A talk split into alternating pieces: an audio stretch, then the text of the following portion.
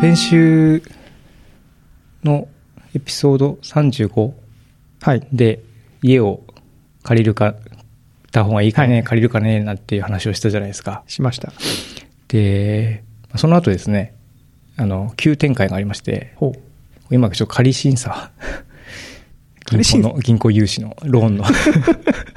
あ、あの、に持ち家の方に今ふ、振ってるってことですか？結構条件がいい、いい、うん、まあ、妥協点はもちろん多々あるんですけども、その、タイミング的、タおー急ですイミングと、うん、があって、あの、前から物件は知ってたんですけど、ほうほうほう。その、まあ、まあ低層なんですよ。2階なんですよね。はいはい。で、2階で2階はどうかななんていう話をししてたんですよ。で、ちょっとまあ、隣の建物も、まあ、まあまあ近いし、うんうんあの、Google マップとかで見てみると、まあ、どうかななんていう話をしたんですけども、こう、いろいろ見た後に、その、これもまあ、ね、見るのはただから行くかって言ったら、意外にこう、夫婦ともに、よかった。俺いいんじゃね？みたいな。いや、結構、あのーね、低層だから、周りから見えるんじゃないかとか、うん近いとかっていうのを気にする人もいますけど、僕も昔2階住んでましたけど、そんなにね、その窓とかも、あの、ガンガン開けるタイプの家じゃなかった。うんその何階に住んでるかそんな関係ない。よほど高層階に住んでない限り、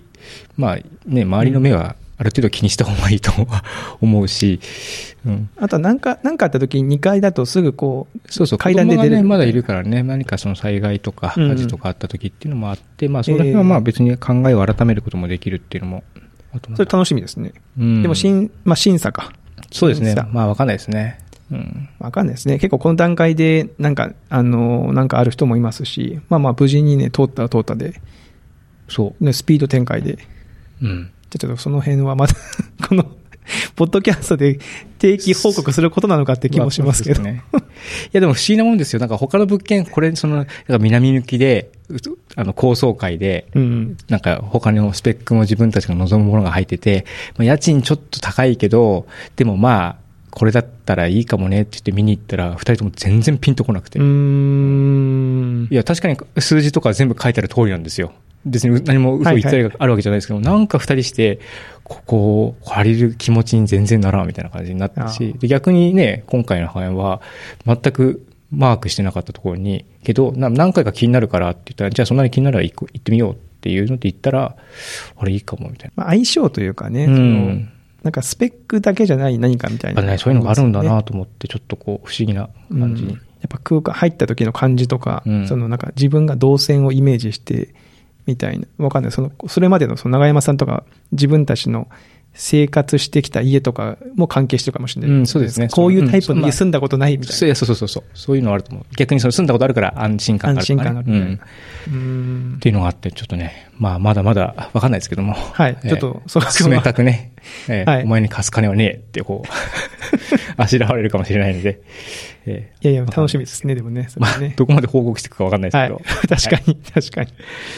あとね、先週のアップデート言ってるあの、エイブルトンライブっていうのを使用期間で使ってて、はいはいはいはい。音楽制作でまあね。お値段もまあまあする。あ、で、あ、そうそう、調べたらやっぱり再販は公式で認められていて、あそうなんだそう。面白いですね面白い、あの、ソフトウェアの売り方だな。で、まあ、アップデートは有料なんですよ。で、その有料が、アップデートがまあまあするんで、まあ、そこできちんと、あの、取っていくえー利益を回収ししつつシェアも広げていくいくっていうので、まあ、そういった制度をしてるのかなってちょっと思ったりしたんですけども、それがたまたま使用期間が切れるタイミングで、まあ、メールが来て、その、エイブルトンって会社から、はい25%オフのセールを、あの、週明けまでやりますって。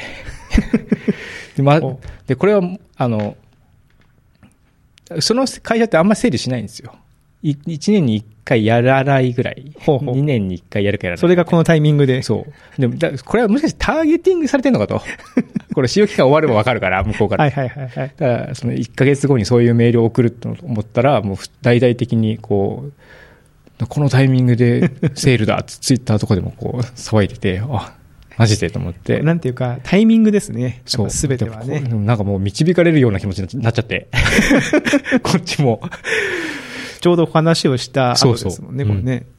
で、妻に、で、そう。で、ささやかながらちょっとでも安くしようと思って、その、イントロ版って言って一番安いプランから、あの、上げるとちょっと安いんですよ。スタンダードなりスイートなり上げると。ははははいきなり高いの買うんじゃないそうなんで、メルカリに出てたイントロ版を買って、それをまず自分の自分のところに入れて、そこからアップデートでして、さらにちょっとだけ、スズメの涙だけ安くして、買っちゃいました。買っちゃいました。いや、でもやっぱ、なんでしょう、やっぱこういうの聞くと、さっきのあの家の話もそうですけど、そのタイミングって大事ですね。うんなんかね、この話をして、だって別に普通にセールしてても、まあ、セールかどうしようかなってちょっと悩むじゃないですか。うん。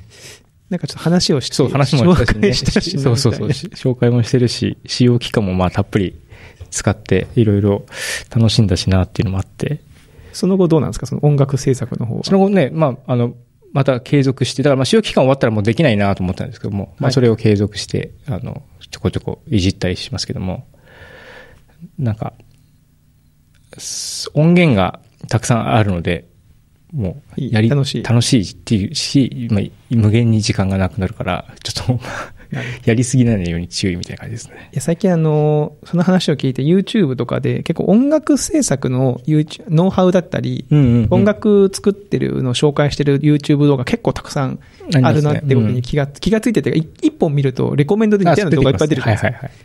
で、あれでなんかその10分で、あの、米津玄師の、剣士、玄師のうんうん。レモンを作りますとか、うんうんそういう動画とかをいっぱい見始めて、なんかこういうのできると楽しいよなと思う。そうですね。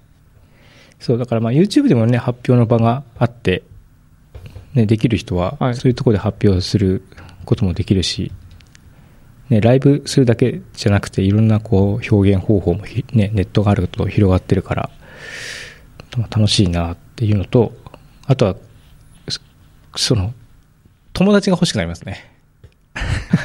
その、例えば、やっぱりこう、この年になって、はい例えばギターをまあ、じゃあ改めて始めてみっかって始めたら、はいはいはい友達欲しくなったりとか、まあ、ボーカルないのかな？わかんないけど、あ、いやだからほら、僕は会社でバンドを組んだりとかしまして。わ、うん。かる。なんか、そう、横のつながりというか、うん欲しくなります。うんまあ、ペイペイなんで、教えてほしいとか。そうそうそう。あと近所のお兄さんみたいな。感想は聞きたいとそか、ね。うそうそうそう。そのいきなりね、やっぱりインターネットとかライブとかって言ってるので、やっぱり本番じゃないですか、言ったら。ね、本番に出すっていうのはちょっとこうね、やっぱ腰が引けるんで、なんか披露したこうじゃなくて、まあもうちょっとこうね、あの心理的安全が保たれた、保たれた状態で、こう楽しさを増幅するようなコミュニティみたいなのがあるといいなっていう。なるほど。うん。そういうのどうやって探せばいいですかね昔はほら、雑誌に ハガキ送ったり。東方、東方ボーカルみたいな。あと全部募集みたいなやつでしょ？どうやって探すんですかね？あの、ライブハウスとかに、あの、練習のスタジオに行くと音楽系のやつは、未だにあの、あ張り紙みたいなあの、貼ってたやつが貼ってあったりとかあしますし、音楽コミュニティでもなんか結構ありそうですけどあ。ね。ね、なんかあったりするのかなそれこそあの会を立ち上げて、あの、カレーの会みたいな。感じで DTM たしなむ会みたいな、みんなでねこ、う、なんかちょっと、もし持ち寄ってっていうのを。そういうのにも行ってみたいなとか。もしやるんだったらそれ僕も持っていきますよ。なるほど。はい。いいかもしれない。やってみましょうか、今度。なんか、好きそうな人誘って。はい。そうなんです。なんだ、そんな感じでちょっと、珍しく、週を、の次の日、次の週にこうアップデートがあったみたいなことがありましたね。面白いですねうん。僕あのーちょっと、今回も映画とドラマというか、うんネットフリックスのうん。ドラマと映画の紹介紹介なんですけど、あ、ドラマか。あ、違う、ドキュメンタリーか。えっ、とですね、ザ・シェフ・ショー。だから料理は楽しいっていうドキュメンタリー、ドキュメンタリーっていうか料理番組があるんですよ。この、本当この週末、6月の上旬に公開され始めたやつなんですけど、これだ、新シリーズ、新シリーズ新シリーズ、まあまあええそうですね。で、これ何かっていうと、えージョン・ファブローっていう人が、えーまあ、ホストになって、ジョン・ファブローとシェフのロイ・チョイっていう、その二人の人が、なんか料理をすしてうん。食べるだけの番組なんですけど、ジョン・ファブローさんは、あのーアイアンマン1、2の監督、ああ。そしてアイアンマンにも、あの、ハッピー・ホーガンとして登場してるんですよ。ハッピーホー、ハハッピーホーガンだっけ？ハッピーホーガン、あの、ハッピーか。ハッピー？あの、スタークの助手みたいな人。太っちょのおっちゃんみたいな。うんうんうん。あの人監督なんです。ええあ、そうなんですね。監督で、えーその、役者もやってて。ええで、その人が、その、料理が好きで、で、そのシェフショーっていうのを始めたんですけど、このシェフショーの前段階にその振りがあって、えーそのジョン・ファブローが監督として撮った映画があるんですよ。シェフ、三つ星フードトラック始めました。それなんかトレーラーだけ見た、なんかウォッチリストに入ってた気がする。はい。あれはね、その、要はアイアンマンとか撮った後に、その、まあ、料理が好きだから、料理関係の映画を作りたいってことで、うんその彼が撮った映画なんですよね。で、この映画を見ると、もうすぐ面白くて、まあ、その前は、話がすぐわかりやすくて、えー、まあこう、離離婚して間に子供が一人いる、そのシェフ、うんカリスマシェフがいるんですよ。うんで、まあ料理を作るんだけど、その雇われシェフなんで、うん。えーメニューに自由が利かないんですよ。うん店のオーナーが、俺が決めたメニューを作れ、お前は。みたいなで、そのすごい食のブロガーがやってきて、うん。その、あの、すごいブロガーが来るから、俺はそのすげえ自分の料理を作って試させるんだ、つって、やろうとするんだけど、そのオーナーがやってきて、いや、お前はもう決められたメニューを作れ、みたいな。ああ、なるほど。そんなこう自分を出すなと。そうそう、ストーンズのライブに行って、サティスファクションが流れなかったら暴動起こすだろ、みたいな。ああ、みんなこの決まったメニューを食いに来てんだから、なるほどねお前はその創作料理作んな、みたいなことを言って、で、決められたその昔も何年も続いてる料理を作った結果、うんそのブロガーにボロクソに叩かれるんですよ。あで、その、そのシェフは、あのーインターネットのことよくわかってないんで、あ。うん。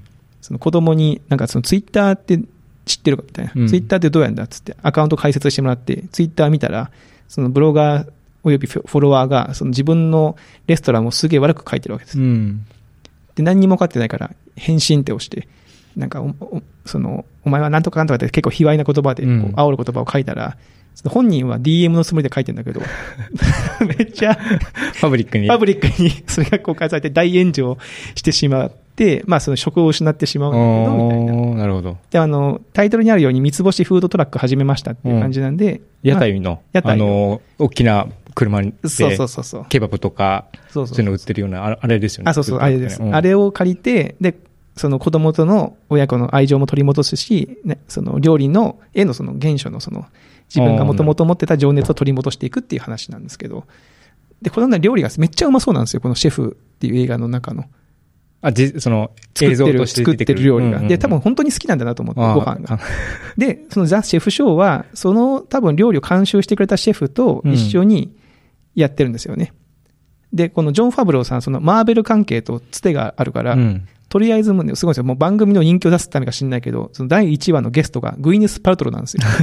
あの、グイネスがやってきて、なんかペッパーポッツに、なんかなんだっけ、ペッパーポッペッパーポットっていうなんか料理を作るぞとか言って、とか言ったり、だ第2話とかにはあの、スパイダーマンのトム・フランドとか、あの、ロバート・ダウニー・ジュニアをゲストに呼んで一緒に飯食ったりしようと するっていう、その、つてを伝え、使いまくってるんですけど、ええでいいですね、その、うん。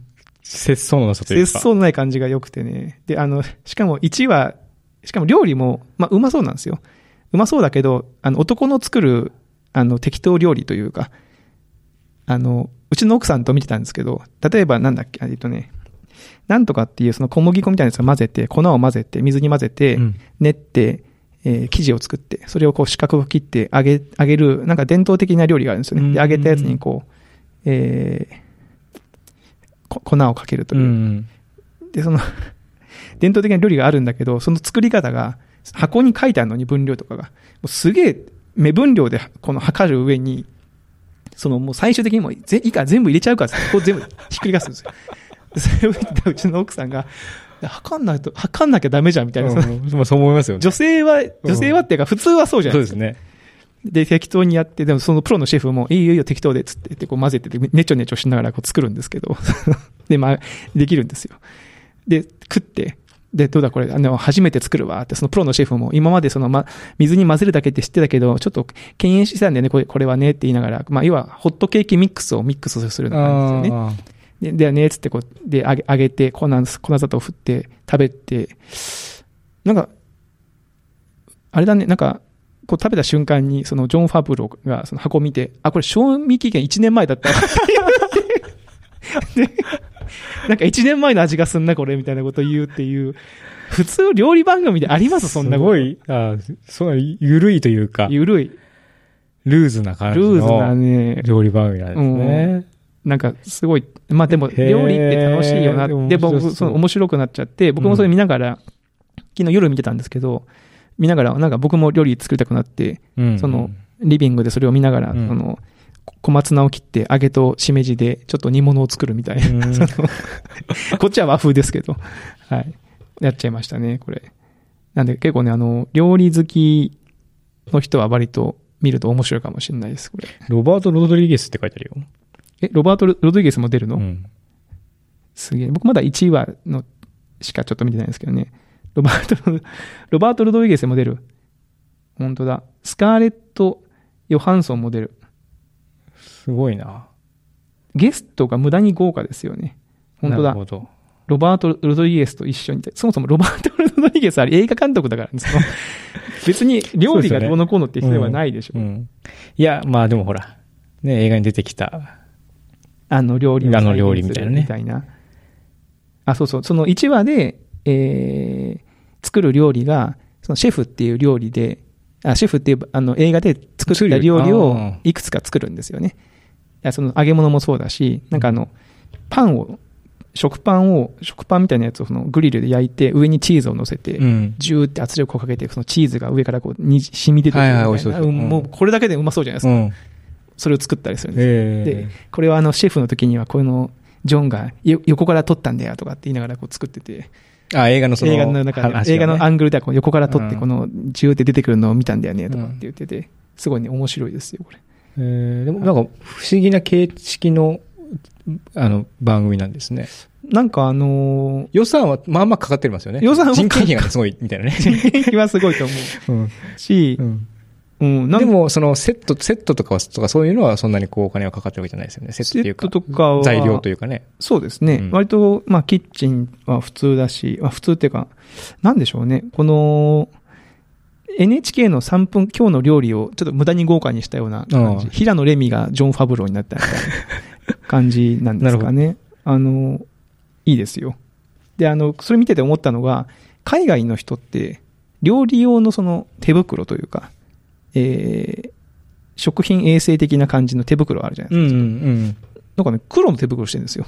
あ黒もあるんですかね。なんかね、くんビニールなのか何だか分かんないですけど、なんか黒い手袋をしてなんかやってるシーンがあって、うなんん。か日本であんまり見ないなと思って。日本って結構白っぽい。白とか透明が多いですよね。ね。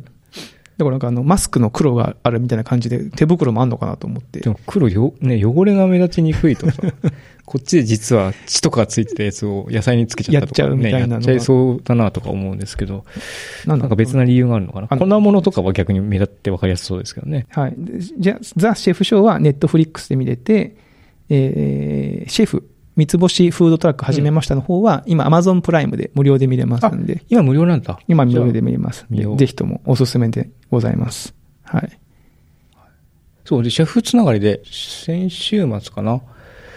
家にいなきゃいけない時に、娘となんか、あの、映画、見見れる映画ないかなと思って、レミーの美味しいレストランって、はいピクサーの？ピクさん。うんちょっと前ですよね。あの、映画自体は。えーとね、まあ見たら、うん。これが、えー2007年ん？に公開された。もう12年前。え、干支が一周回ってますね、これね。マジか。すごい、クラシック映画を見せてしまいましたね。いや、クラシックとまで言わないけど。そう。っていうのを一緒に見て、前も、あ、前は予告編だけ一緒に見てこれ見ようかなんて言ったんだけど、なんかあんまりピンと来てなかった感じだったんですけども、まあちょっと年を4歳になって、娘も一応最後まで見れるみたいな感じに。えー、2歳の子はちょっともう途中で飽きちゃって全然ダメでしたけども。オリジナルのタイトル、ラタトゥイユ。ラタトゥイユ、そうそうですね。ラタトゥイユ。うん。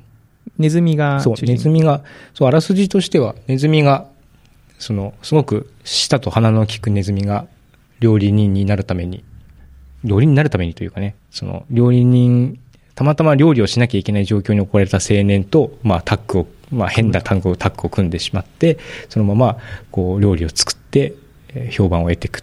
だけど、実はネズミで、これが世にバレたらどうなるかみたいな、そういう感じの話なんですね。海外はあれなんですか海外もやっぱりネズミっていうのはちょっとこいや、海外の方が多分ネズミはやばいはやばい。で、フランスの、まあ、を舞台にしてて、はい。まあ、やっぱりペストとかもあったし、あもそうネズミっていうのはベースでも。こう不潔の極みなわけですよね。はい。あの、僕、多分僕らが考えている以上に、そういった感覚が強そうな感じがしました。その映画の端々に出てくるものに関しては。だから、ね。そう、どうしてかっていうと、一番最初に一軒家に、まあ、その、パリ、ま、まあ、パ都会のレストランに行くんですけど、その前はずっと田舎にいて、はいはいその田舎にその住み着いてる家に、まあ、レシピ本があって、まあ、そこで勉強するんですけども、そのレシピ本を所有しているおばあちゃんはネズミが超嫌いで、ネズミを見たらこう銃をぶっ放すみたいな。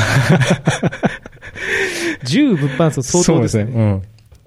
みたいな、そういう、あの、シーンが出てきたりとかするぐらい、こう、意味嫌われてる存在だっていうのが、まあ、最冒頭からやっぱ出てくるんですよね。なるほどね。どういうテーマかというと、まあ、料理っていうのはまあ楽しいもので、こう誰が作ってもいいんだよっていうのが、まあ、その、えー主人公たちがこう参考にしているレシピを書いた、その、まあ、レ、その、こう、伝説となったシェフのうんうん。言葉なんですけども、まあ、その、誰も作ってもいいっていうのは、こう、ネズミに限らずみたいな、そういう感じの話で、まあ、そういうのがこう、いいなと思って、料理、こう、楽し、楽しいさ、うん子供もちょっと最近分かってきてて、手伝いを、手伝いをね、したがるようになってきたんで、まあちょうどいいタイミングでこう見れたなっていうのと、あとまあ今までこうピクサー映画ってこう、そんなにこう自分では見るっていうのはなかった、じ自ら見るっていうのはなかったんですけども、こう、まあ子供と見るのはすごくこうめちゃめちゃ楽しいっていうこう体験があって、うんうんなんか今後もこう隙を見て、ピクサー映画うんピクサー映画。まあ別にピクサーに限らなくてもいいんですけども。まあでも、その昔、まあ子供がちっちゃかった頃はちょっとまだ早いかなと思ってた映画で、あの、面白いやついっぱいありますからね。うん、そう。だからまあ、なんか、ピクサーも変に自分で見ずに、あえて子供と一緒に見ようかなみたいな。んそう。なちょっとね、ネズミの暗いし、暗いところにネズミがいて目が光るシーンとか、まだちょっとね、怖いとかって急に言ったりするんですけども、鼻筋の大筋は大体は分かってるみたいだし、僕も自分、自分が子供の頃にみ映画を見て面白がってたけど、その、その時に面白かった映画を大人に大人になってから見ると、あこういう意味もあったんだって分かって二度面白いみたいな、うん。結構あると思うそうですね、なんか、ピクサーの映画自体もいろいろメッセージがありそうなので、うん。なんかまあ、子供の時に見て撮る感覚と、また大きくなってから受ける感覚って違いそうだなって感じもするし、そういう意味でもいいなと思う。うん。どうなんですか？料理に興味持ったりするんですか？お子さんは。料理に興味、そうですね。もう今はうん結構一緒に結構なんか、キッチンに立って包丁、あの、なんか切りたいとか混ぜたいとかっていうのは言ってくるんで、僕もまあ、料理するのは嫌いではないので、むしろ嫌いじゃないっていうか好きな方で。まあまあそうですね。まあまあ好きですね。そう。週末、久しぶりにカレー作って。あ、作りました。うん。お、今度は何カレー？インドカレーインド風？いや、もう久しぶりだったんで、チキンの、そうですね、インド風でココナッツミルクをちょっと多めに入れてまあなぜかっていうと缶、缶のコココナッツミルク開けたら、全部使わない。全部、まあ全部は入れないけど、まあちょっと多めにしようって。だからええココナッツ風味が強いやつで、ココナッツはの味は子供平気だったんで、なんか喜んで食べてましたね、子供も。そうおしゃれ料理が作りたいですね。僕もだってその料理、シェフショーとか見て作ったのがその煮物っていや、いいういじゃないですか。煮物。いや、もうちょっとこうなんか欲しいですよね。なんかその粉を出してこねこねしたりとか。なんか一緒にこうやる。ね、切って煮るだけっていうそのなるほど。単純なものにい行き着いてしまいましたけど。そうね。ラタトゥイユってなんか、ちょっと調べたら、その、なんていうんですかね。料理の名前でもあるんだけど、すら、その、まずい料理とか粗末な料理っていう意味でフランスの、まあ、スラングというか、そうそういう風にも使われるらしいんですよ。その、え要は要は似てるだけじゃんみたいなもともとなんか軍隊とか刑務所で出されるような料理だったんで、日本でいうその臭い飯を食わせるみたいなニュアンスでラタトゥイユでも食っとけみたいな、そういう表現を、あがあるらしいんです、ね。なるほどね。なんで、ラタトゥイユこっていうあの料理自体も、その、あ現代がラタトゥイユですけども、自体も、こう、か格が低い料理として。うん。だから、あの、まあ、ちょっと決定的なシーンでラタトゥイユ出てくるんですけども、はいはいまあ、なぜそこでラタトゥイユが出てくるのかっていうのは、まあ、実は、そういう、こう、えそういうか、その、だ料理自体にも格っていうのはねえんだよと。はいはいはい。うん別にそのコースで出てくる料理が偉くて、家庭料理がえー格がしたとかそういうのもねえんだよっていうのも、まあ実はこうストーリーの中のメッセージとして、まああったりとか。なるほど、なるほど。もあって。まあ、日本でいうところなんでしょうね。そのざごったにというか、煮物ってまあ確かにその、そうまあ庶民的というか、庶ね。民的というか、んまあね、簡単な、もちろんその、高級料亭の煮物とかもありますけど、うんどっちかっていうと、家で簡単に作れるみたいな。うんラタトラタトゥイユもね、結構。多分そういう感じだと思う。まあいろいろ切ってね、あの、ざっとオリーブオイルで炒め煮みたいにする感じなんで、そうですね。うちでもたまに作りますしね、そのトマト缶とか作る。ん。別にそんな難しくないし。ああ、なるほどね。そういう、じゃあそのネズミって意味のラットもそうだし、そうそうラットが入ってるっていうのもそうだしんそうそうそういうなんかこう、いろいろ、いろんな意味が。家系があって、まあ、現代は、まあもちろんだからね、現代も頭を使われ、作ってうん書いてるんで、レミの美味しいレストランっていう題はね、非常にまあね、わかりやすくはあるけども、うんうんあの、現代もなんか、でも確かにそういう面白さがあるんだな、という。正直あの、ラタトゥイユっていうタイトルでお客さんが難しいと思うんですちょっと難しい、うんうんやっぱりそういうフランスのそういった文脈がやっぱりあるからとかじゃないとね、やっぱ難しいかなっていう。確かに。まあ、ピクサー映画割と現代ね、そういうの多いっすね。多いですね。あの、カールおじさんの空と家もね、アップでしょ。うん。その、逆にアップからカールおじさんの空と家を出すのもすごいなと思いますけど。ね、アナと雪の日本の大、日本のやっぱアニメーションは、あの、宮崎駿さんの影響があって、こう、何々の何々はいはいはいはい。みたいな構成にする、あの、のが多いんですよね。レビーの美味あしいレストランの。、そうそう、宮崎、あの、ジブリ映画で、なんだっけ、のが入るとヒットする。うん、そうそう、風の谷のナヨシカとか、隣のトトロとか。なんかそれを踏襲してんのかな？レミーの美味しいレスだからまあ、あるあ程度その辺はかけてると思いますけどね。やっぱ同じアニメーションのジャンルだったりとかもするし。えー面白い。うん。えーまあちょっと料理ね、また、あの、長山さんのそのカレーを作る回とかまたちょっと、そうですね。カレーをまたちょっと復活させていきつつ。カレーと DTM を作る回をやりましょう。同時にやる。同時に。でもカレー会でなんか音楽流しながらね、なんか DJ する人もいて、カレーも作る人もあいてたら面白いね。なんて話を実際にあの、カレー会してる時にしてたんですよ。あなるほど。うん。なんでまあね、あの、別にこう、バンドが出演しながら脇でカレーを作るとか。その時に僕があの、ビデオカメラ持って、あの、なんか料理の鉄人みたいに、おっと、ここで、スタジオカメラみたいな、ね。長山さんが何を、ココナッツミルクを投入したみたいな、そういうのをやりながら、やってもいいですよね。その料理自体はね、地味なんで、まあ、わかる通り。作業自体は、はい黙々とするんで。だからね、音楽、別なエンターテインメントが途中にあると、面白い。こうみんな行っても楽しいみたいになるかなっていうのもあったんで、まあ、そういうのもありかも。わかりました。というところで、ですね今週は、こんな感じですかね。はい。はい。皆さん引き続き、はい。チャンネル登録と、レビュー、はい。もしくは、えーお友達におすすめとかね、そうですね。こういう、最近こんなの聞いてるんだ。聞いてんだよ、みたいな。はい。大丈夫です。その、おすすめたからといってあなたの人格が疑われたりすることはまずないと思ないです、うんで。ないです。ええないかな？ないないない。ないですね。はい。まあ、ぜひぜひ、はいあの、引き続き、応援の方よろしくお願いいたします。はい。はい。えー、では、皆さんまた来週お会いしましょう。さよならえ。さよなら。